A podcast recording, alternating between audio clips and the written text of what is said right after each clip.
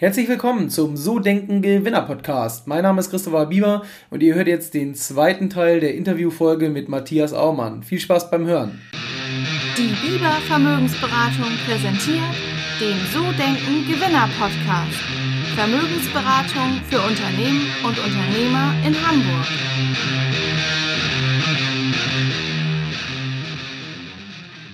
Ähm, kommen wir mal zum zweiten Thema heute. Matthias Aumann als Führungskraft. Jetzt hast du gerade gesagt, äh, Stillstand ist ja, Stagnation. Ähm, jetzt siehst du das so, weil du Unternehmer bist, weil du Inhaber bist, weil du willst, dass alles wächst und weil du weiterkommen möchtest. Das macht dich ja auch so erfolgreich. Jetzt hast du natürlich bei der Aumann Grüner G 75 Mitarbeiter und das sind ja Angestellte in erster Linie. Wie schaffst du es denn, denen das einzuimpfen, weil am Ende des Tages ist es ja schön, wenn dein Unternehmen wächst als Inhaber, aber der Mitarbeiter hat ja in erster Linie jetzt nicht so viel davon. Ja, glaube ich schon. Warum? Nicht jeder möchte eine Führungskraft sein. Vielleicht es gibt auch genügend Menschen, die wollen lieben gerne angestellt sein. Also haben die schon was davon, wenn es dem Unternehmen gut geht und wenn die einfach einen schönen muckeligen, in ihren Augen sicheren Arbeitsplatz haben. Gibt ja genügend, die das so genauso wollen. Aber wie schaffe ich das, dass alle trotzdem auf meine Reise mitkommen? Man sagt so, man sollte nie so mehr als die Führungsspanne sieben, sechs, sieben, acht Leute in seiner direkten Führungsspanne aufnehmen. Also ich habe einen Inner Circle und die nehme ich komplett mit auf eine Reise. Wenn ich ein geiles Buch habe, die kriegen sofort auch das Buch lesen. In sechs Wochen reden wir darüber. Dann, ich nehme die mit auf Seminare. Ich fahre mit denen nach London äh, zu, zu, zu wichtigen Unternehmensführungsseminaren. Äh, ich nehme die mit auf eine Reise und die multiplizieren mich. Ich kann das nicht mit allen 75 machen von der Aumann Grüner G. Aber mein Inner Circle, meine direkte Führungsetage, die multiplizieren mich und die führen auch das Unternehmen letztendlich in mein Interesse. Behandelst du deine Mitarbeiter gut, behandeln sie dein Unternehmen gut, so sehe ich das. Mhm, okay, sehr schön. Ähm, wie fühlst du denn dein Team? Gibt es da klare Abläufe und Strukturen? Ja, das ist wichtig. Jeder braucht Regeln, weil jeder muss wissen, woran sich zu halten hat. Und diese Regeln sind wie Leitplanken in der Autobahn. Wenn sie darüber fahren, knallt das. So, so sehe ich das ganz hart. Ich glaube, jeder braucht eine Struktur und man muss, das ist ein wichtiges Learning jetzt, die Struktur und die Ordnung um eine Person rumbauen. Also, dass jeder ganz genau weiß, was er da zu tun und ich mache mich da auch nicht von abhängig von einer Person, sondern nur von der Ordnung und von der Struktur. Und die Person kann diese Ordnung und diese Struktur nutzen. Das ist ein wichtiger Ansatz. Die meisten machen es genau andersrum. Die machen sich abhängig von der Person. Was passiert dann? Du hast irgendwann eine Bande. Und was machen Banden? Die zerstören sich selbst.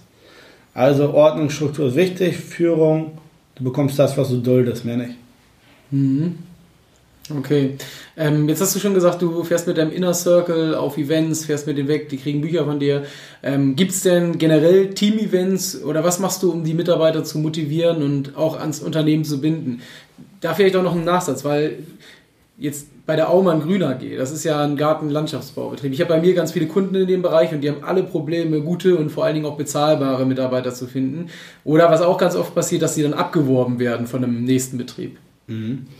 Also ich glaube, der größte Trigger, den Menschen haben können, ist die Dazugehörigkeit. Das ist der Grund, warum Sekten, Clubs, Gemeinden, Kirchen funktionieren. Dazugehörigkeit und hinarbeiten auf ein großes Ziel zusammen. Wie schafft man Dazugehörigkeit durch ganz, ganz viele kleine Muster? Bedeutet Rituale, irgendwas Besonderes, was nur wir machen. Wir setzen den auch mal einen Grünbaum. Da haben wir einen Fahnenmast, also an, an, den, an den Birkenbaum, an den auch einen Grünbaum, den modifizieren wir zum Fahnenmast. Kommt eine große Flagge, Totenkopf drauf. Jeder unterschreibt. Wir haben ein eigenes Lied. Wir sind auch mal grün. Wir haben T-Shirts, da hinten steht immer unsere Vision drauf.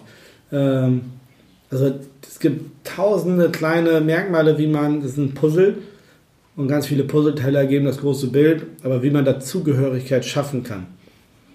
Steve Jobs sagt, wer will zur Marine, wenn er ein Pirat sein kann? So, gibt den Leuten ein Gefühl, dass dein Unternehmen, dass deren Unternehmen was Besonderes ist, wofür die arbeiten. Mhm. Okay, und gibt es nochmal wirklich ähm, für langjährige Mitarbeiter irgendwelche Benefits oder besonderen Leistungen? Klar, also bei uns, wenn man fünf Jahre dann hast, bekommt man eine Urkunde, ne? die auch mal eine grüne Urkunde, man bekommt noch einen Boni, also an Geld, dann Wir machen mal eine tolle Weihnachtsfeier, da kriegt jeder mal ein kleines Geschenk. Wir machen so viele Sachen, kleine Sachen. Aber einfach das Wichtigste ist auch einfach mal fünf Buchstaben zu sagen. Das heißt Danke, Grill raus und sonst Klappe zu halten. Weil wenn du deine Leute, zum Beispiel Gartenbau, jeden Morgen einfach nur mit einer Peitsche einen Bulli rein und schneller, schneller, schneller, dann ist getrieben sein. Getrieben sein endet immer in Chaos. Und ruhig mal, wenn du einen großen Berg erklimmen willst, dein Jahresziel, was machst du da? Auch Etappenziele. Dann bleibst du mal irgendwo im ersten Drittel stehen, guckst mal, wie weit ihr schon gekommen seid. Du genießt die Aussicht. So, und das mache ich zum Beispiel mit einem Grillfest. Dann machen wir hier mal, gebe ich da was aus. Ich fahre einfach mit einem Kofferraum rum, da liegen dann 200 Brötchen drin und fahre jede Baustelle ab. Einfach sagen, danke. Mhm. Gar nicht viel, aber frag dir mal selber, wie oft hörst du gerne ein Danke, wenn du Arbeit machst und wie oft sagst du das deinen Mitarbeitern? Mhm, okay. Ähm, was würden denn deine Mitarbeiter über dich sagen, wenn man sie fragt? Ähm, war auch mal ein Grüner geht wahrscheinlich, die draußen, der selten da. also, ich war wirklich die letzten zwölf Monate so selten da. Wir haben uns immer nur flüchtig gesehen, immer nur auf einem Grillfest oder so. Aber ich glaube, so ein Typ, kann man sich darauf verlassen. Wir duzen uns alle. Wir haben ein sehr gemeinschaftliches Verhältnis und ich glaube, die würden sagen, wenn man ein Problem hat, kann man da mal dazukommen, sehr helfen aus der Patsche. Mhm. Okay. Ähm, jetzt hast du mit 23 dein erstes Unternehmen gegründet. Klar, du kommst aus einer Unternehmerfamilie. Aber hast du dir das alles selbst beigebracht? Also gerade so dieses Thema Führung, weil ja. Weil Führung mit Menschen musst du lernen. Klar, ich habe viele Bücher gelesen, Seminare besucht, aber ein Führerschein magst du in der Fahrschule. Das ist ein Seminar, ein Buch. Wo lernst du das Autofahren? Auf der Straße. Ein Jagdschein machst du in der Jagdschule. Acht Monate machst du einen Jagdschein. Wo lernst du wirklich eine Fährte lesen? Gucken, wie sind die Spuren aus? Wo lernst du das abzuschätzen? Klappt das, was du davor hast mit einem Tier erlegen? Wenn du draußen in der Praxis dich ausversuchst, wenn du probierst, wenn du die Erfahrungen machst. So, und somit, ich musste selber durchgehen. Klar, die Tür wird einem gezeigt durch ein Buch, durch ein Seminar, durch Sachen, die man irgendwo sich abgeschaut hat, aber durchgehen musst du immer selber, um diese Erfahrungen zu machen. Das meiste habe ich mir wirklich selber beigebracht. Viel hingefallen, hat nicht immer alles gut funktioniert. So, und daraus ganz viel gelernt und schon alles selbst beigebracht, klar. Jetzt hast du gesagt, es hat nicht alles funktioniert. Hast du mal ein Beispiel, so was war denn so der größte Fehler, der in der Mitarbeiterführung passiert ist, wo du mhm. sagst, hey, das hätte ich besser machen können? Ja. Ähm, Mitarbeiter dulden, die eigentlich schon raus sollten. Bedeutet, langsam einstellen und schnell kündigen. Langsam einstellen ist nicht vom zeitlichen Abfolge, sondern langsam eher vom, was für Qualifikationen hat er, was gibt er vielleicht für dich auf, um bei dir arbeiten zu können. Hatte mal einen Mitarbeiter, der war menschlich eine Totalkatastrophe, kann man gar nicht drüber reden. Umsatztechnisch war er gut, hat tolle Arbeit gemacht draußen. Ja, aber wer sich zu den Hunden legt, wacht mit Flöhen auf, wenn das der Vorarbeiter ist. Und da schickst du einen Azubi mit. Wie wird der Azubi? Zeitliche Abfolge, auch so ein Arschloch. Sorry für das Wort, aber es ist die Wahrheit. Ne, das kann man gar nicht. Warum? Wenn du dich auf den Tisch stellst und probierst einen hochzuziehen, aber einer hängt da ganze Zeit, irgendwann lässt die Kraft nach und du liegst auch auf dem Boden. Runterziehen ist immer einfacher, wieder aufzubauen. So, und ich habe diesen Typen geduldet. Erste Abmahnung, zweite Abmahnung, dritte Abmahnung, immer noch wieder warum. Ich habe mich immer für Umsatz entschieden, aber nicht für das Miteinander. So, was hatte ich zum Schluss? Musste ich drei oder vier Leute entlassen, weil er die Partei der Unzufriedenheit gegründet hat. So, da gehen viele rein, meckern und schnattern ist immer einfacher als aufzubauen. Und wie unfair alles ist und guck mal, was wir müssen und und und und und. Ja, zum Schluss hatte ich dann einen riesen Chaos, der einen Kalt zwischen mir und meinen Mitarbeitern getrieben irgendwann. Einfach weil ich das geduldet habe. Ja, und deswegen sage ich, langsam einstellen, schnell kündigen. Recruiting ist primär, Führung ist sekundär. Die Wahl des richtigen Mitarbeiters ist entscheidend, nicht die Führung. Mhm, okay, und was war die beste Entscheidung in Sachen Mitarbeiterführung? Die beste Entscheidung in Sachen Mitarbeiterführung? Das ist eine gute Frage. Also ich würde sagen, die Gründung eines Inner Circles. Warum? Verantwortung abzugeben, einfach mal wirklich Leute machen lassen, ein bisschen von seinem Ego runterzugehen und sagen, die meisten machen es nicht, weil sie Angst haben, dass sie von einem Mitarbeiter überflügelt werden, dass er besser wird. Die meisten machen sowas nicht, weil sie Angst haben, ja, was passiert, wenn er mir abhaut und was ist, wenn er dann mein ganzes Wissen mitnimmt, weil in Inner Circle ist alles transparent. Dann nimmt er vielleicht noch die anderen guten Mitarbeiter mit und knabbert an der Belegschaft rum. Warum? Kundendaten hat er jetzt ja auch. Ja, scheiß drauf. Was passiert, wenn du es nicht machst? Dann musst du wieder selber ganzen Tag im Hamsterrad sitzen. Also, ich glaube, die beste Entscheidung bei mir war es die Wahl eines Inner Circles. Warum? Damit wurde ich wirklich richtig Unternehmer erst und aus dem Unternehmen raus. Mhm. Okay. Ähm, kommen wir zum dritten Block. Matthias Aumann als Unternehmer. Also wirklich so, das ist ja auch dein Kern. Da würde ich mir auch gerne noch ein paar Minuten mehr Zeit nehmen. Und ähm, wenn wir jetzt mal so überlegen, Matthias, wir haben jetzt über ganz viel die Themen du als Person, du als Unternehmer, du als Führungskraft gesprochen, aber ähm, welches war denn beruflich gesehen die beste Entscheidung, die du getroffen hast, seitdem du selbstständig bist? Das ist eine gute Frage. Die beste berufliche Entscheidung. Jetzt sieben Jahre, ne? Ja. Ich würde einfach sagen, mich, und das hatte vielleicht nicht direkt was mit dem Beruf zu tun, aber die Entscheidung zu treffen, ich bilde mich weiter, weil ich war damals auf der Suche nach Lösungen. Ich stand vor großen Herausforderungen und wirklich diesen Punkt einzugehen, okay, zum Beispiel ich investiere jetzt mal wirklich 25.000 Euro in ein Coaching. Ich investiere wirklich mal, gehe mal diesen Schritt und guck mal, wie weit komme ich damit. Weil erst dann begibst du dich wirklich out of the box, nicht mehr in eine Komfortzone und du öffnest deinen Horizont und du bekommst auch eine Bewusstseinsöffnung für ganz andere Sachen. Und das spiegelt sich alles wieder an deinem Unternehmen. Du sortierst dich selber innerlich als Persönlichkeit, als Unternehmer, als Geschäftsführer. Und die meisten bringen das Chaos mit sich als Person. Und wenn du als Person chaotisch bist, ist dein Unternehmen auch chaotisch. Wenn du als Person schlampig bist, führst du dein Unternehmen auch schlampig. So, und das war die beste Entscheidung, unternehmerisch gesehen, mich wirklich fortzubilden bei Menschen, die zehnmal weiter waren, unternehmerisch wie ich damals, und wirklich den Schritt zu gehen, okay, jetzt investiere ich mal und jetzt kommt das verrückte Jahr, in, ich sage das immer, in so eine Art Zauberkraft ist es ja, weil du hast ja nichts Haptisches davon. Mhm. Wenn ich jetzt in einen Bagger investiere, 25.000 Euro weiß, der steht da. Aber wenn du in eine Person investierst, in Wissen investierst, hast du nichts Haptisches. Keinen direkten Gegenwert, sondern nur Wissen.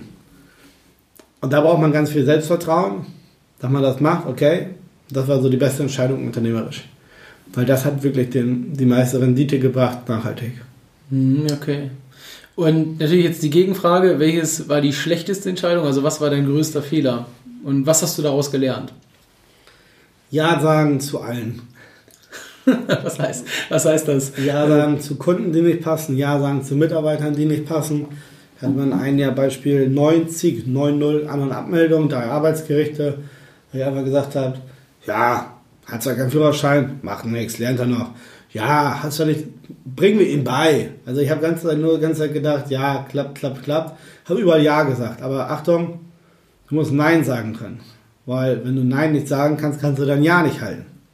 Auf Dauer. Und so habe ich dann auch Ja zu Kunden gesagt, wo ich sagte, Schuster bleibt bei deinen Leisten. Ich hätte einfach das nicht annehmen sollen, hätte ich viel Geld gespart. Mhm.